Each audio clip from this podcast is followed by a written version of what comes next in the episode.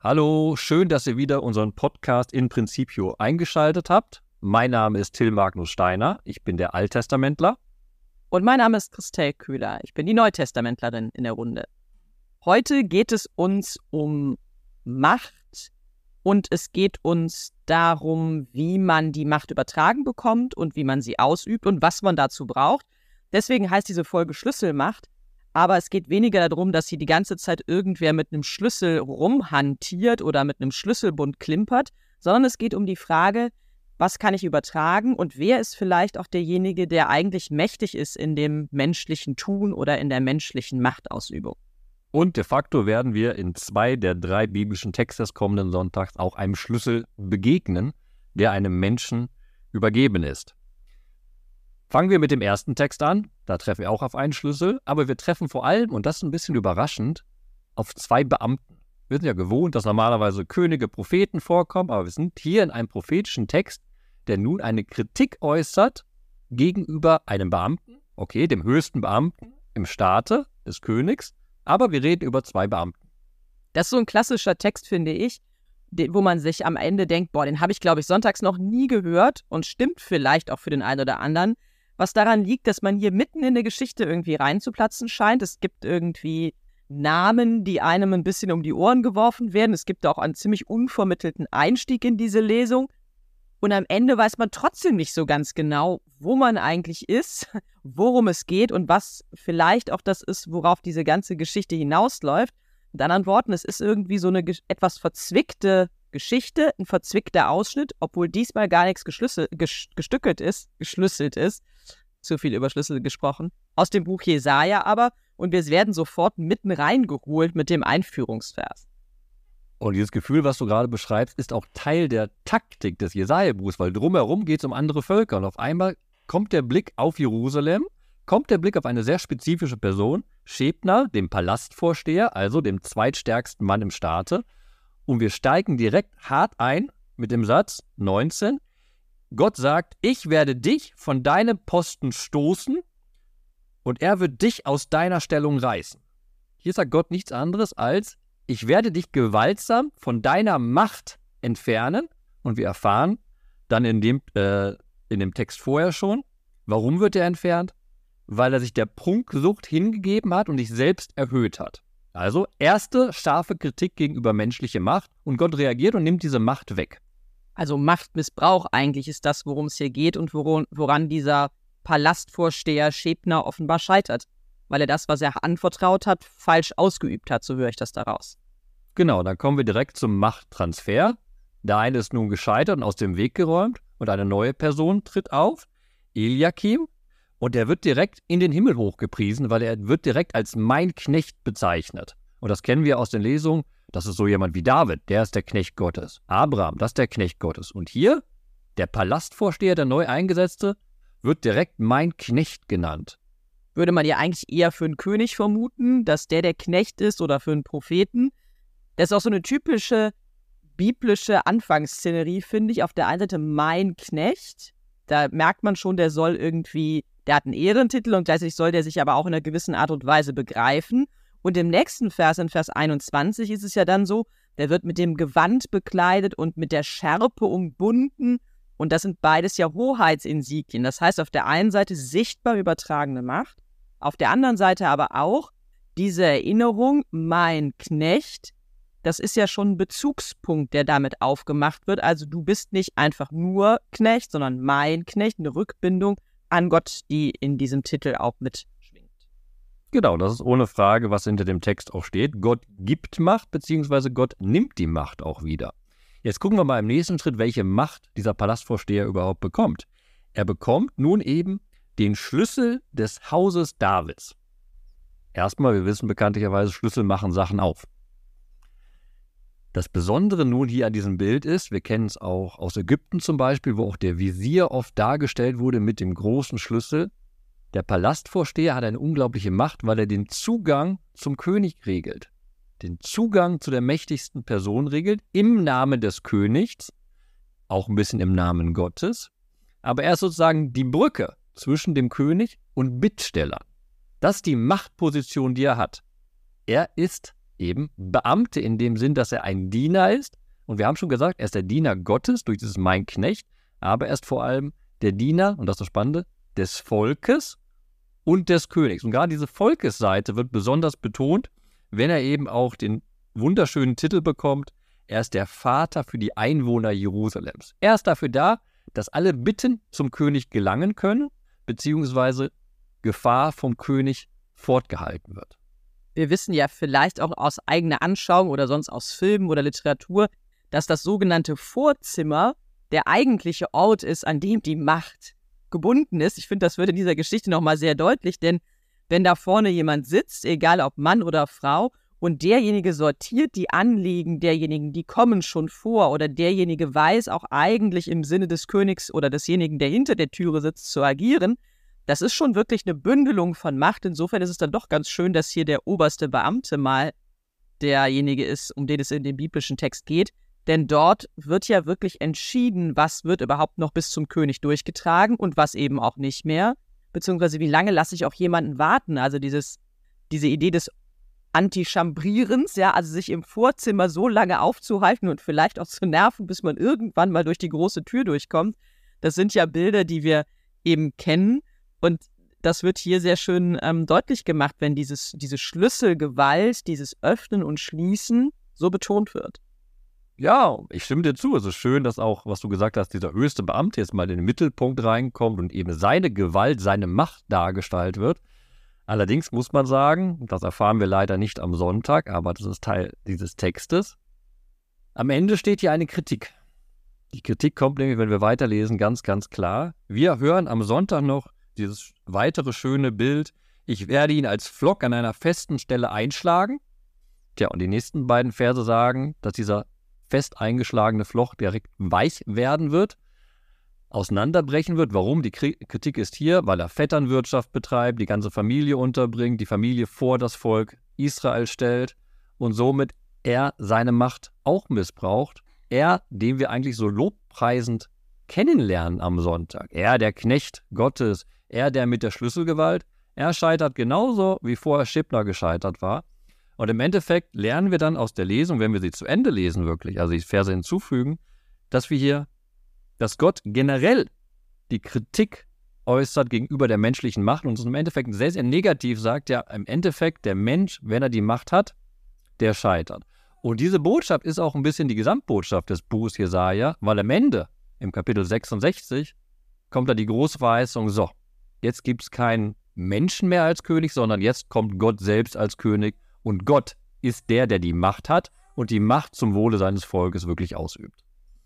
Damit sind wir dann ja in einem Muster, das wir uns oder das wir biblischerseits durchaus kennen, immer wieder neue Anläufe, Menschen Macht zu übertragen, die auch in eine bestimmte Stellung hineinzurufen und dann doch immer wieder auch deren Gebrochenheit zu erleben und das Scheitern bzw. Gelingen von ähm, der, also einer Machtausübung, die mir übertragen wird, wird eigentlich immer daran festgemacht, wie eng oder wie weit derjenige den Weg mit Gott weitergeht. Also wenn ich meine Macht, die mir übertragen wurde, wenn ich die eng an Gott anbinde und da auch in einer Form des Dialogs bin und das versuche, aus wirklich immer aus dieser Rückbindung heraus zu leben und auszuüben, dann kann sowas wohl gelingen. Dafür gibt es ja auch ein paar Beispiele, aber es gibt eben auch immer wieder die Beispiele, wo derjenige einmal Macht übertragen bekommen hat und dann meint, okay, jetzt kann ich mit der Macht mal loslaufen und sich tatsächlich dann auch weit von dem entfernt, ähm, weswegen er eigentlich die Macht mal übertragen bekommen hat. An der Stelle kann man tatsächlich auch mal eher benutzen, weil wir ja meistens männliche Personen haben, die Macht übertragen bekommen. Und jetzt verstehen wir auch, warum gerade hier jetzt bei Jesaja auf einmal dieser höchste Beamte des Staates wichtig ist. Weil hier wird nochmal deutlich, Macht wird an einen Diener übergeben, weil er eben dienen soll. Er soll Gott dienen und er soll dem König dienen. Und das haben wir dann auch sehr, sehr schön in anderen Stellen in der Bibel, wenn auf einmal der König nicht mehr den Titel König hat, sondern er wird Nagid genannt. Er ist der Beamte Gottes auf einmal. Und da haben wir genau das. Macht, die von Gott gegeben ist, menschliche Macht, ist im Endeffekt immer etwas, was zum Dienen da ist. Es ist etwas nicht, um es einfach auszuüben aus eigenem Willen, sondern Macht ist gegeben, um im Willen Gottes zu dienen. Und damit sind wir schon mittendrin im Evangelium. Auch hier geht es wieder darum, dass jemandem eine Vollmacht übertragen wird. Das ist eine altbekannte, weit bekannte Geschichte. Wir sind im 16. Kapitel des Matthäusevangeliums und an dieser berühmten Stelle, wo es auf den Petrus hin heißt, ich, also Jesus spricht, ich werde dir, Petrus, die Schlüssel des Himmelreichs geben. Was du auf Erden binden wirst, das wird im Himmel gebunden sein. Und was du auf Erden lösen wirst, das wird im Himmel gelöst sein. Könnte man sagen, macht ein bisschen den Eindruck, als hätte auch Jesus nichts gelernt im Sinne von mit dem Übertragen von Macht auf Menschen hin. Die Geschichte geht ja nicht immer gut aus. Aber vielleicht schauen wir ein bisschen genauer in den Text. Hast du gerade sehr, sehr schön gesagt. Hat Gott nicht gelernt, dass er auf die Menschen nicht bauen kann und jetzt gibt er schon wieder Gewalt an die Menschen? Naja, ob das so clever ist. Die Dynamik des Textes sagt uns aber erstmal, ja, warum kriegt jetzt dieser Petrus die Gewalt? Weil er eben sich an diesem Jesus ausrichtet. Jesus fragt, für wen halten mich die Leute? Okay, gibt verschiedene Antworten. Und dann fragt er die Jünger, aber ihr, für wen haltet ihr mich? Und Petrus antwortet sozusagen die richtige Antwort. Klassenprimus, er sagt, ja, du bist der Christus, aber nicht nur der Christus, nicht nur der Messias, sondern du bist der Sohn Gottes. Das ist diese besondere Erkenntnis in diesem Moment des Evangeliums. Petrus erkennt, wem er da gegenübersteht, dass er dem Sohn Gottes gegenübersteht. Und damit sagt er im Endeffekt ja auch, ich richte mich komplett an dir aus. Du bist nicht nur irgendeine Messiasgestalt, sondern du bist Gottes Sohn. Dir folge ich. Dir will ich nachfolgen. Und das ist dann sehr, sehr schön dargestellt, weil Petrus sagt, du bist der Christus. Und dann sagt Jesus, ja, und du, du bist der Petrus. Du bist dieser Fels, auf den ich jetzt alles aufbauen werde. Und dieses Aufbauen ist jetzt im Motiv des Schlüssels weitergeführt. Und diese Schlüssel, und damit kommen wir auch nochmal auf den Willen, der dahinter steckt, zurück, also dem mit Gott unterwegs sein, mit dem Willen Gottes auch unterwegs sein. Es heißt nämlich, ich werde dir ja die Schlüssel des Himmelreichs geben. Was du binden wirst, das wird im Himmel, also auf Erden gebunden sein wirst durch dich, das wird auch im Himmel gebunden sein. Was du auf Erden löst, das wird im Himmel gelöst sein.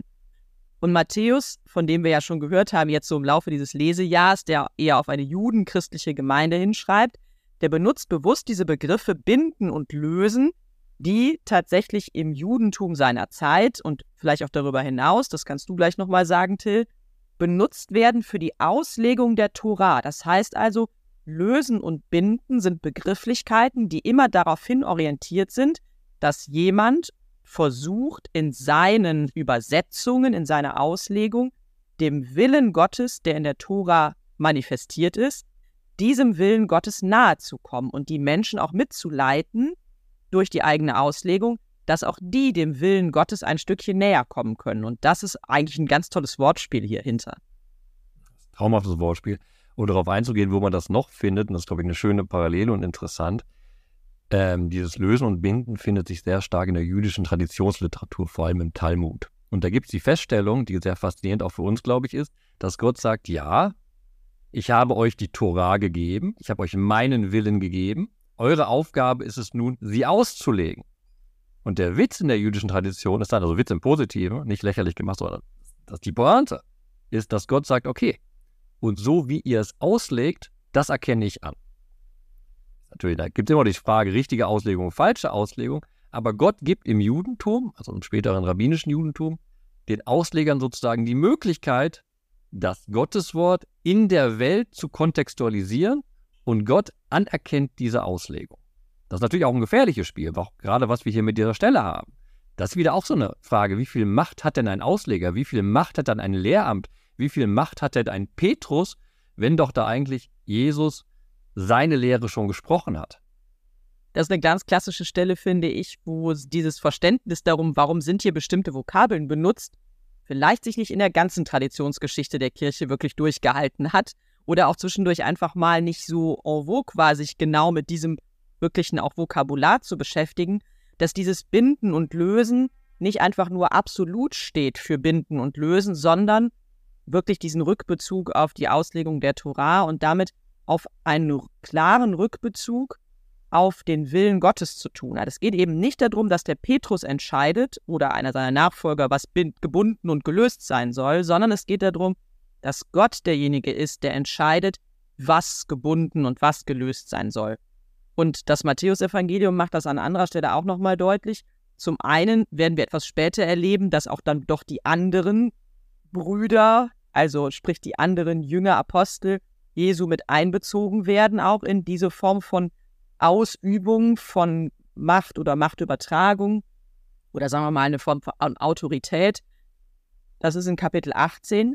Und was mir noch viel wichtiger ist, ist eigentlich, es gibt dann in Matthäus 23 ja nochmal diese große Stelle, wo eben deutlich gemacht wird, das ist auf die, ja, im Prinzip auch nochmal ein bisschen auf ja, die Jüngerschaft wirklich hin orientiert. Da heißt es eben, aber einer ist euer Lehrer, Jesus Christus. Und das ist der Kristallisationspunkt. Alles, was die Jünger lehren, wird sich daran als wahr oder falsch erweisen, ob es wirklich in Übereinstimmung und aus Christus heraus geschieht. Und das ist nicht eine Frage der eigenen Auslegung, und das ist genau der Knackpunkt, den wir dann auch kirchengeschichtlich erleben werden, sondern es ist ein Knackpunkt, dieses, diese Übereinstimmung auch immer wieder herauszukristallisieren. Und da braucht es tatsächlich sowas wie den Gemeinsinn des Volkes oder auch den Gemeinsinn der Christgläubigen, um das herauszufiltern, was ist denn eigentlich in Übereinstimmung, nicht die Entscheidung eines Einzelnen. Und damit sind wir sehr, sehr deutlich bei dieser Frage von Macht und Machtgrenze. Das du jetzt gerade sehr, sehr deutlich dargestellt. Man könnte jetzt einfach lesen, okay, diese Petrus-Gestalt hat jetzt alle Macht bekommen, dann mal los. Ja, so wird sie auch oft missinterpretiert. Jetzt haben wir schon nochmal die Grenzen gezogen. Erstens, ganz klar, die Lehre Jesu ist die Grenze. Ich kann nicht jede Auslegung machen. Aber wir wissen natürlich, eine Interpretation ist immer auch ein sozusagen neu verstehen, aber beziehungsweise auch neu fassen einer Lehre, was vorgekommen war. Jetzt könnte man sagen, oh, okay, ja, da kann ja die Lehre verfälscht werden durch diese falsche Auslegungstradition der Zeit. Und da eben deshalb gerade diese klare Mahnung, ja, aber nee, du darfst da nichts verfälschen. Versuch dich zurückzubesinnen auf die Lehre Jesu. Aber wenn dir nur Petrus diese Macht hätte, dann wäre eine große Gefahr bestehen. Und deshalb, zwei Kapitel später, kommt direkt dieselben Worte auf einmal an die Brüder verteilt. Nein, nein, nein. Macht bündelt sich nicht in einer Person. Macht bündelt, diese Auslegungsmacht bündelt sich in der Gemeinschaft, die sich selbst untereinander korrigieren kann, weil sie sagen muss, okay, wir müssen uns gemeinsam zurückbeziehen auf diese eine Lehre, die unsere Grenze der Macht. Das heißt, hier werden zwei Grenzen gezogen der Macht. Gott selbst setzt eine Grenze und die Menschen untereinander, oder anders formuliert, den Menschen untereinander wird eine Grenze gesetzt, weil sie eben als Gemeinschaft nun entscheidend sind. Ich nehme nochmal den Vers, äh, das Kapitel 23, den Vers 8, da kommt das zusammen. Da heißt es im Matthäusevangelium, ihr aber sollt euch nicht Rabbi nennen lassen, denn nur einer ist euer Meister, das ist die eine Richtung. Ihr alle aber seid Brüder, das heißt, ihr lebt miteinander auch in einer Form des Korrektivs in einem guten Sinne und seid miteinander auf gleicher Ebene unterwegs. Es geht nicht darum, hier jemanden als Ranghöchsten zu küren, sondern ihr müsst gemeinsam dies, das, was ich euch übergebe, eigentlich ausüben. Und dieses Herausgehobensein des Petrus an dieser Stelle hat durchaus eine Berechtigung, denn er ist derjenige, der sich auch traut, etwas auszusprechen, was die anderen Jünger so nicht ins Wort bringen, also dass das auch nochmal ins rechte Licht gerückt ist. Aber wir wissen eben auch im Anschluss natürlich auch um die Gebrochenheit des Petrus. Wir werden erleben, dass auch er nicht derjenige ist, der unterm Kreuz steht, sondern geflohen ist. Wir werden erleben, dass er derjenige ist, der verleugnet. Und trotzdem wird so jemandem in seiner Brüchigkeit diese Macht hier übergeben, wie wir es schon beschrieben haben, in Einbindung und Rückbindung. Aber Jesus setzt an dieser Stelle darauf, dass hier dieser Petrus, der etwas erfahren und erkannt hat, der sich traut, etwas auszusprechen, was die anderen so nicht ins Wort bringen, indem er sagt, du bist der Christus, der Sohn des lebendigen Gottes, dass dieser Petrus das schon irgendwie hinbekommen wird. Weil er sich immer wieder rückbesinnt darauf, wo er eigentlich herkommt und woher die Macht ist, die er ausübt. Ja, und wie wird das hinbekommen? Das ist auch im Text schon angedeutet, weil ich hatte ja vorhin darauf hingewiesen, bevor diese große Schlüsselszene kommt, bevor dieser Satz mit dem Schlüssel kommt, da steht ja erstmal die Erkenntnis. Simon Petrus antwortet jetzt, du bist der Christus, der Sohn des lebendigen Gottes. Und dann sagt Jesus direkt, guck mal, diese Erkenntnis, dass du das verstanden hast, das ist nicht dein Verdienst. Das ist nicht dein Verdienst, sondern dir wurde das offenbart durch meinen Vater im Himmel. Diese Erkenntnis wurde ihm geschenkt. Und aufgrund dieser, dieses Geschenkes kann er nun verstehen, wem er gegenübersteht. Und das sagt genau das Weitere dann auch im Endeffekt. Diese Schlüsselgewalt ist immer zurückbezogen auf das, was aus dem Himmel kommt. Nicht, was aus dem Menschen hinauskommt, sondern es ist eine Gabe, an der man sich eben wieder ausrichten muss. Und im Endeffekt kann man es weiterdenken für heute in der Hoffnung, dass so eine Schlüsselgewalt immer doch im Endeffekt auch gelenkt ist durch Gott und nicht allein gelenkt ist durch den Willen von einem Menschen. Dieser Dreischritt aus dem Evangelium, Petrus bekommt etwas von Jesus Christus und der bekommt Anteil an einer Macht, die Jesus Christus als der Sohn vom Vater hat. Diesen Dreischritt Vater, Sohn, Petrus. Den brauchen wir auch nochmal, um uns den dritten Text ganz kurz anzuschauen. Wir sind immer noch wieder, wie auch immer ihr es formulieren wollt, im Römerbrief und ähm, schließen aber mit den Versen 33 bis 36 aus dem 11. Kapitel so ein bisschen einen kleinen Bogen jetzt schon mal im Römerbrief ab, nämlich den, mit dem wir uns in den letzten Wochen beschäftigt haben, wo es um diese Auseinandersetzung des Paulus mit seiner eigenen Herkunft aus dem Judentum geht und seiner ja gewisser Form auch Verzweiflung, wie es denn sein kann, dass die Juden, die jetzt also nicht in Christus den, also nicht in Jesus von Nazareth, den Christus, den Messias erkannt haben, wie die trotzdem ihre Heilsgewissheit weiter leben können. Ähm, bleiben die denn nun das erwählte Volk, ja oder nein? Das war ein Ringen des Paulus. Wer das nicht mitbekommen hat im Podcast, kann nochmal zurückhören oder einfach ein bisschen rumlesen in den Kapiteln 9 bis 11. Und Paulus spitzt es jetzt hier am Ende ganz, ganz deutlich zu, indem er nämlich, nachdem er eine Lösung gefunden hat für sich, für dieses Problem, nochmal hervorhebt, auf wen denn am Ende eigentlich alles sich zuspitzen muss. Und das ist bei ihm immer ganz klar. Für Paulus ist immer Gott der eigentlich Handelnde, der Souverän, der Souverän durch alle Zeit. Derjenige, der eben erwählen, der natürlich auch verwerfen kann, aber der auch an seiner Erwählung treu bleibt und der für seine Erwählten auch einen Weg finden wird. Und das fließt wunderbar in der zweiten Lesung in diesen letzten Satz hinein, der im Endeffekt ein großer Lobpreis ist und der uns das genau sagt. Alles ist zurückbezogen auf Gott. Nicht nur die Macht, sondern alles. Wir lesen dann in Vers 36, denn aus ihm und durch ihn und auf ihn hin ist die ganze Schöpfung. Ihm sei Ehre in Ewigkeit. Amen. Punkt. Wir hören an dieser Stelle trotzdem nicht ganz auf mit dem Podcast, aber es ist natürlich, wenn etwas, was wir auch als eine Form von Schlussdoxologie, so nennen wir das in der Liturgie, also ein Schlusslobpreis, ein zusammenfassender Lobpreis herkennen, aus ihm, durch ihn und auf ihn hin. Das ist natürlich ganz toll. Am Ende zeigt es, es gibt nichts, was da ist, hier ist von der ganzen Schöpfung die Rede, das ohne Gott, ohne seinen Willen und ohne seinen Ratschluss existieren kann. Und in den, im ersten Vers dieses Lesungstextes wird das auch ganz toll zum Ausdruck gebracht. Da heißt es, O Tiefe des Reichtums, der Weisheit und der Erkenntnis Gottes. Reichtum, Weisheit und Erkenntnis, das sind drei Wesenseigenschaften, die Gott zugeschrieben werden und in denen ist quasi alles umfasst, was der Mensch tatsächlich auch in, aus der Beziehung zu Gott heraus für sich selbst an Machtinstrumenten gewinnen kann. Und wenn man diese Perspektive beibehält, so ist die große Hoffnung, dann kommt kein Missbrauch. Kein Missbrauch von Erkenntnis, kein Missbrauch von einer Pseudoweisheit und vor allem kein Machtmissbrauch hinein. Das setzt aber immer voraus, und das ist die große Schwierigkeit für uns Menschen, dass man immer eben nicht auf sich guckt, nicht auf seine Position, nicht wie Eliakim auf die Nächsten, auf seine Familie guckt, nicht wie Schepner auf seine Prunksucht und seinen Reichtum guckt, sondern der Blick muss die ganze Zeit beim Geber der Gaben sein. Also die ganze Zeit nicht auf mich gerichtet sein, sondern auf Gott gerichtet sein. Darf ich vielleicht dann schon anschließen und meinen Vers für den Sonntag mit reinbringen, weil das würde jetzt sehr, sehr gut passen. Wenn das sehr gut passt, dann los. Denn ich nehme gerne den Vers 18 aus dem Evangelium mit. Ich aber sage dir, sagt Jesus, du bist Petrus, und auf diesen Felsen werde ich meine Kirche bauen, und die Pforten der Unterwelt werden sie nicht überwältigen. Nur am Anfang geht es noch um den Petrus. Du bist Petrus. Feststellung, Zuspruch. Und dann, auf diesen Felsen werde ich meine Kirche bauen.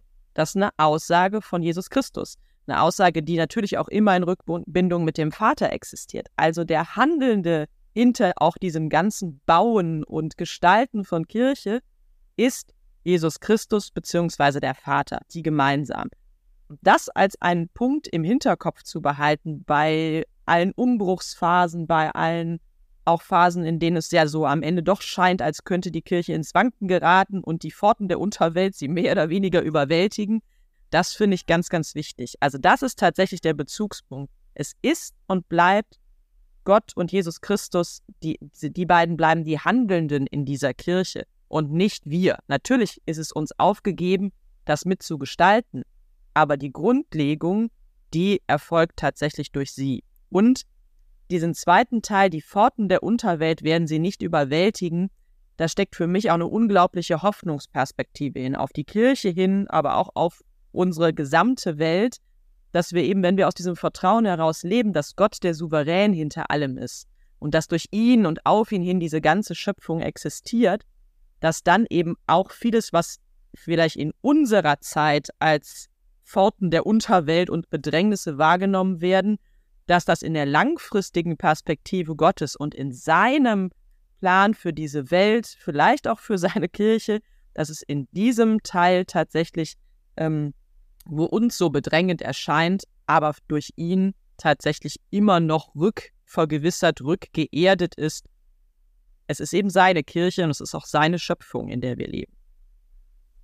Danke für deine Worte, den ich noch einen kurzen Satz hinzufügen möchte, bevor ich dann zu meinem Vers springe. Mir ist es wichtig, dass wenn wir das Evangelium am Sonntag hören, bei dem Wort Kirche nicht automatisch konfessionell denken, nicht automatisch römisch-katholisch denken, sondern für das Matthäusevangelium ist die Kirche die Heilsgemeinschaft der Glaubenden, die auf dem Weg sind. Darum geht es. Die Heilsgemeinschaft der Brüder und Schwestern, die da unterwegs sind. Und diese Heilsgemeinschaft, die wird nicht von dem Schlund des, der Unterwelt verschlungen werden. Diese Heilsgemeinschaft wird von Gott als im eigentlichen Hirten angeführt. Danke für deinen Hinweis, das nicht institutionell zu verstehen. Das war sehr wichtig. Da. Mein Vers nun, der mir wichtig ist, schließt ein bisschen an deine Gedanken an und ist im Endeffekt ein großes Fragezeichen. Ich will nämlich aus der zweiten Lesung diese Frage in Vers 34 mitnehmen. Denn wer hat die Gedanken des Herrn erkannt? Das ist so ein bisschen jetzt, worüber wir auch gesprochen haben. Wie kann es denn sein, dass Gott immer wieder Macht an Menschen überträgt und wir immer wieder erleben, dass diese Macht doch scheitert. Ein bisschen muss man auch sagen, das ist genau, was passiert ist dann mit Jesus. Gott musste selbst in diese Welt kommen, weil diese dauernde Machtübergabe gescheitert ist. Einerseits ist dieser Vers, den ich mitnehmen möchte, ein wunderbares Motiv aus dem Buch Jesaja. Da haben wir das nämlich auch genau diese Ideen, wo Gott selbst sagt: Meine Gedanken sind nicht eure Gedanken und eure Wege sind nicht meine Wege. Spruch des Herrn. Ich finde, in Bezug auf Macht Machtmissbrauch, auch in der Kirche, wundert man sich oft, wieso passiert das? Was soll dahinter sich verbergen? Und was ist der Gedanke Gottes dahinter? Ich habe darauf keine Antwort und wir leiden immer wieder unter diesem Machtmissbrauch in der Gesellschaft und in der Kirche. Aber wir glauben daran, dass die eigentliche Macht, und darüber haben wir gesprochen, die ganze Zeit bei Gott liegt und er Macht nimmt und gibt und er im Endeffekt, wie im Buch Jesaja, doch derjenige ist, der letztendgültig die Macht ausübt über alle. Das befreit uns aber nicht davon, darüber nachzudenken, was Macht in, auch in unserer Heilsgemeinschaft, die wir da auf dem Weg sind, denn ist. Was der Plan Gottes für diese Macht sein könnte, beziehungsweise wie Macht richtig verstanden sein könnte in unserer Kirche in unserer Gesellschaft. Und da hat die Bibel eigentlich sehr viele Antworten für. Da hat Gott auch mit seinem Gotteswort immer wieder viele Antworten gegeben und hat sehr, sehr deutlich gesagt, Macht ist Macht, wenn sie dient. Ein sehr, sehr schwerer Gedanke, aber wenn man den als göttlichen Gedanken mitnimmt und ihn bedenkt, dann ist es eine, ja, eine Revolution in unserem Sein. Und ich glaube, dass den Gedanken habe ich jetzt gerade angefangen für mich hier und den werde ich am Sonntag weiterdenken und immer wieder im Blick behalten, wenn ich gucke, was ist denn Kirche, was ist denn Gemeinschaft, was ist auch Gesellschaft, welche Orte von Macht gibt es und wie funktionieren sie. Da muss man sehr kritisch drauf gucken und das darf man nicht aus dem Blick verlieren. Vielen Dank dir. Jetzt freuen wir uns darauf, dass auch ihr eure biblischen Sonntagsgedanken mit uns teilt. Ihr könnt das wie immer machen, indem ihr unten bei den Show Notes einfach auf den Beitrag bei Facebook dann, also wenn ihr den Podcast gehört habt, unten bei den Show Notes draufklickt und in Facebook rüber switcht und da einfach unter den Podcast eure Gedanken des Sonntags mit hinuntersetzt oder vielleicht auch noch die eine oder andere Frage, die gekommen ist. Ihr wisst, wir gucken rein, aber ihr kommentiert ja untereinander auch ganz fleißig, was uns sehr, sehr freut. Setzt das weiter fort und vielleicht ähm, sagt ihr auch noch mal weiter, dass man mit diesem Podcast sich ganz schön auch auf den Sonntag jeweils vorbereiten kann. Und dass man mit dem Podcast und unseren Kommentierungen viele Entdeckungen in der Bibel machen kann. Und das wünschen wir euch jetzt. Also viel Spaß beim Bibelentdecken.